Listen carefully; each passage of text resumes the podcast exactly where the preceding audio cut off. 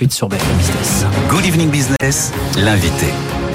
Alors, pour revenir, oui, sur la décision de la Russie qui a donc décidé, vous savez, de suspendre sa participation à cet accord de, la mer Noire hein, qui permettait depuis un an, tant bien que mal, d'exporter des céréales un peu partout dans le monde via, via l'Ukraine. On va en parler avec Dominique Chargé qui est avec nous au, téléphone. Bonsoir, monsieur Chargé. Merci d'être avec nous. Bonsoir. Quelques minutes, président de la, coopération euh, agricole. La, question est toute simple. Si, si cet accord devait être suspendu pendant une durée indéterminée, est-ce que vous pensez que la France pourrait subvenir un temps, en tout cas, au besoin des pays qui en ont le plus besoin en Afrique Ou alors est-ce que vous dites c'est un luxe que la France ne peut plus se permettre peut-être aujourd'hui, euh, Monsieur Chargé? Alors, il y, a des, situations extrêmes euh, de la prolongation d'une telle décision qui pourraient réorienter euh, les besoins et, l'exportation vers l'Europe de l'Ouest, à partir de l'Europe de l'Ouest, à destination des populations, notamment du Maghreb, qui ont besoin de céréales. Mais cet accord, il arrive quand même à un moment très différent euh, de ce qu'était l'annonce euh, de la guerre et qui avait engendré euh, l'inflation qu'on a connue au mois de février en 2022. Oui. Parce que tout simplement, le marché s'attend depuis un certain temps à la levée de cet accord et donc il a commencé un petit peu à anticiper ce que pourraient être les conséquences de cet accord. Le deuxième point important qu'il faut considérer, c'est qu'on n'est pas du tout au même moment dans le cycle des céréales, puisque là, on est au moment de la récolte eh dans l'hémisphère nord, et donc on est en train de constituer nos stocks, alors qu'au mois de février 2022, on est en fin de période, donc on est en fin de commercialisation, et on a un risque à ce moment-là qui est très fort sur le marché. Et puis enfin, un, point non négligeable, hein, c'est celui de ce que va effectivement, j'allais dire, de ce qui va effectivement se passer euh, au niveau des flux de la mer Noire. Est-ce que l'Ukraine, malgré euh, cette, la dénonciation de cet accord, est-ce que l'Ukraine va pouvoir ou non continuer à, sortir des céréales bah, Ça, c'est un gros vous point avez Vous avez vu, Volodymyr Zelensky dit en tout cas vouloir continuer, en dépit de l'attitude de la Russie, continuer à exporter. Est-ce que ça, ça vous paraît possible sur le plan technique, sur le plan logistique, vous, euh, personnellement? Alors, sur, sur, le plan, sur, le plan technique, sur le plan technique et logistique, ça l'est, puisque ça l'était du temps de l'accord. C'est plutôt quelles seront les conséquences de, du, de, de la dénonciation de l'accord sur cette capacité logistique justement. Moi, je suis pas un spécialiste des questions, euh, j'allais dire géopolitiques et, de situations, j'allais dire de conflits euh, dans le dans, dans, dans, dans, la mer Noire, dans cette dans cette partie du globe. Mais en tout cas, euh, la, la, les conditions techniques, elles existent et, elles sont aujourd'hui, elles sont possiblement, j'allais dire, activables puisqu'elles l'étaient pendant l'accord. La question est quelles vont être les conséquences sur des accros logistiques qu'on pourrait avoir, des tensions qui empêcheraient les céréales de sortir? C'est ça qui va être déterminant dans les dans les jours et les qui vont venir. Et pour la France et pour, les, pour la, filière française des, céréaliers français, Monsieur Chargé, à, quel niveau la France est autonome aujourd'hui de par sa, production de céréales euh, finalement? La France, la France est très largement euh, autonome en termes de production de céréales. Nous avons très largement de quoi subvenir à l'approvisionnement de notre marché, mais nous avons un certain nombre de euh, nous avons un certain nombre de populations, de, de pays dans le globe qui dépendent aussi de notre capacité à pouvoir les approvisionner. La France est un grand pays, producteur, c'est un pays exportateur et nous avons besoin d'exporter. Alors il pourrait y avoir effectivement, c'est dans, les cas extrêmes, une réorientation de la demande euh, qui pourrait se, faire vers l'Europe de l'Ouest et, effectivement parmi les pays les plus en capacité de fournir en Europe de l'Ouest, il y a la France. Oui, euh, vous achetez le terme d'effet d'aubaine dont on a parlé s'agissant euh, de ce dont ont bénéficié les, les, les céréaliers français en 2022 avec la, hausse des cours et puis la raréfaction de l'allemande. La notion d'effet vous l'achetez ou pas, Monsieur Chargé, fondamentalement ah, je, la rejette, je la rejette complètement pour plusieurs raisons. La première, c'est que cette hausse, elle est indépendante de la situation euh, des céréaliers français puisqu'elle est liée à une situation de conflit qui déclenche cette inflation. La deuxième, c'est que cette inflation et ce conflit a eu aussi des incidences extrêmement importantes sur les coûts de production. J'en cite deux.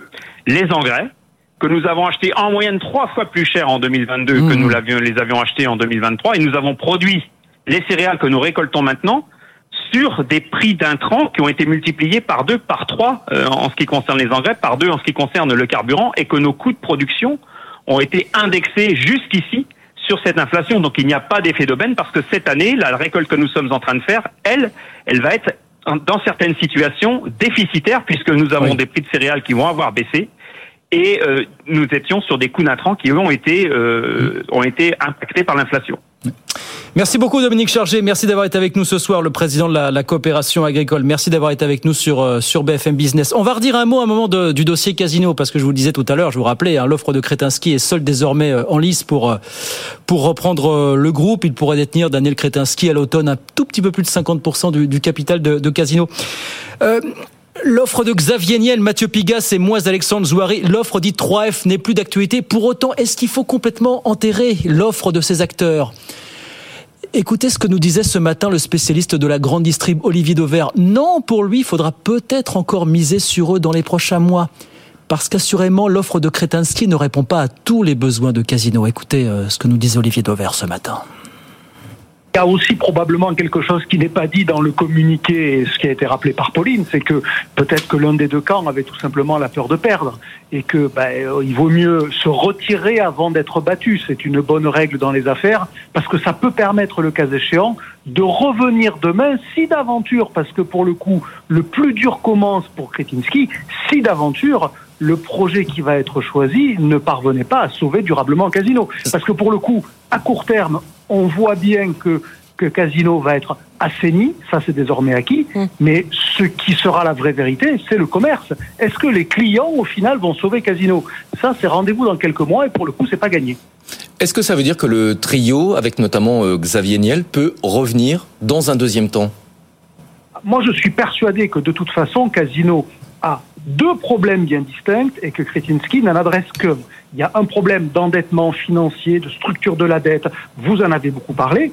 Et puis il y a un deuxième problème dont on ne parle pas assez, à mon avis, c'est que la marque Casino est abîmée aux yeux des consommateurs, mm. que les magasins sont dans un état euh, qui est souvent très insuffisant comparé à leur concurrence locale, et que même assaini, Casino aura du mal à refaire venir des consommateurs.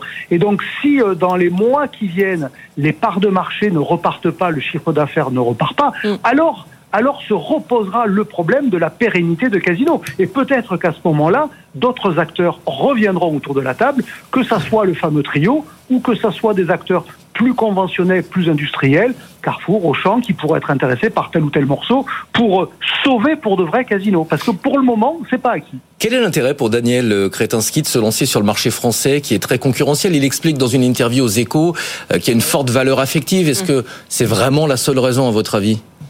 Bon, euh, la distribution alimentaire a toujours eu un intérêt aux yeux, aux yeux pardon, des investisseurs, c'est que c'est un secteur qui est très résilient on continuera à manger durablement.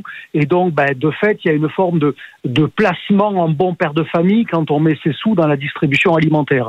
Comme il a beaucoup d'argent et comme il veut le sécuriser pour une part, la distribution alimentaire, euh, en France, vous l'avez dit, mais aussi en Angleterre, par exemple, avec Sainsbury, ça fait partie euh, de la diversification de son patrimoine qui est finalement assez sécurisé à ses yeux. Attention quand même, parce qu'on voit bien que les valeurs de la distribution sont devenues beaucoup plus volatiles qu'avant. Euh, c'est plus les valeurs de croissance qu'on a connues il y a une dizaine ou une quinzaine d'années. Voilà Olivier Dover qui était avec nous ce matin sur euh, BFM Business. N'enterrez pas trop vite l'offre d'Eniel, Pigas et Zoiré qui pourrait revenir dans un deuxième temps pour combler euh, certains manques de casinos au-delà du désendettement de, de court terme. C'est son message. On suivra ça évidemment avec beaucoup d'intérêt dans les prochaines semaines, les prochains mois sur, sur BFM Business.